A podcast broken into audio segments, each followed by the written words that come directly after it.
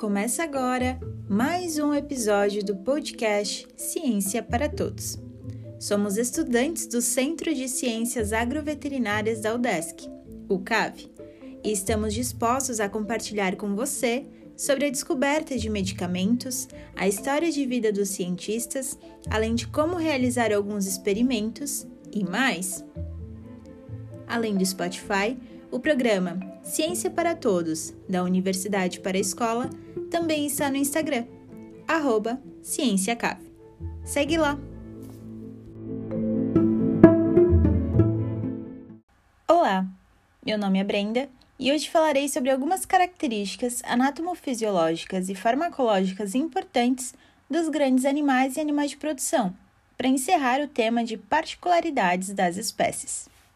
Como foi comentado no episódio de introdução às particularidades, os equinos possuem algumas diferenças anatômicas e fisiológicas em relação aos demais animais domésticos, e dentre elas está a incapacidade de vomitar.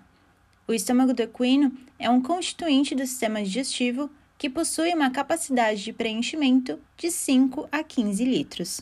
Ele é dividido em quatro regiões: a porção de entrada, que se comunica com o esôfago, chamada de cárdia, o fundo, o corpo e a porção de saída, que se comunica com o intestino, chamada de piloro.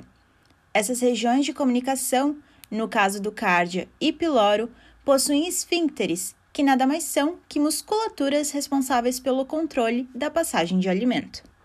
Nos equinos, a musculatura do cárdia é muito bem desenvolvida, o que resiste à volta do alimento do estômago pelo esôfago. Além disso, eles não possuem uma estrutura muito importante, conhecida como centro do vômito. Esse centro está localizado no sistema nervoso central e é bem complexo, sendo ativado por diversos estímulos, como toxinas, drogas, substâncias relacionadas à ansiedade e mediadores da inflamação. Uma vez estimulado, o centro desencadeia vários eventos motores que compõem o ato do vômito.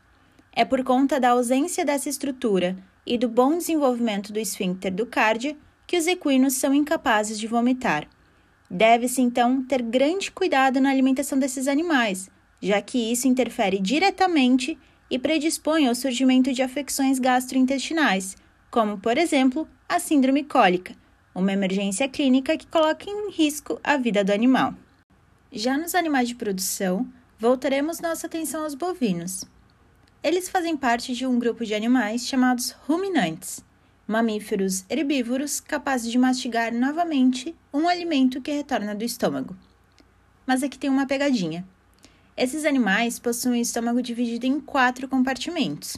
Os três primeiros são pré-estômagos, responsáveis por uma pré-digestão, sendo eles o rumen, o retículo e o omaso.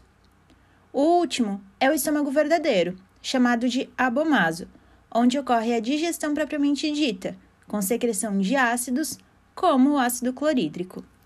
A importância de saber isso é que no rumen existe uma quantidade grande de microorganismos, como bactérias, responsáveis pela fermentação dos componentes alimentares. Isso se torna um problema, entretanto, quando há necessidade de administrar alguns fármacos por via oral, no caso de antibióticos, por exemplo.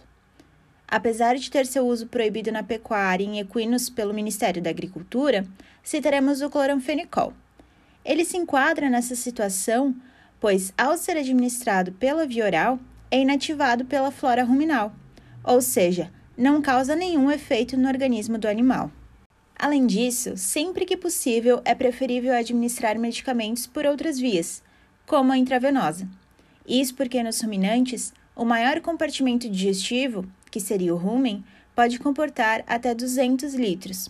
Esse grande volume dilui medicamentos dados por via oral, alterando a capacidade de absorção deles. Não somente isso, acaba interferindo também na posologia, que seria o número de vezes e a quantidade do fármaco a ser utilizado. Apesar de ser uma prática comum medicar esses animais, principalmente bovinos, por indicação de agropecuárias, a recomendação é que, ao sinal de desconforto ou comportamento diferente, como relutância a se levantar quando deitado, caminhar diferente ou perda de peso, se busque um médico veterinário. Ele é o profissional mais capacitado para promover o bem-estar e a melhora do seu animal.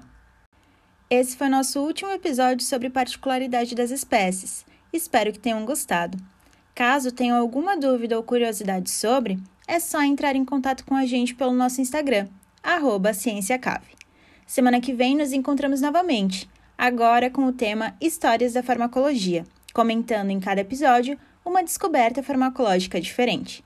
Até mais!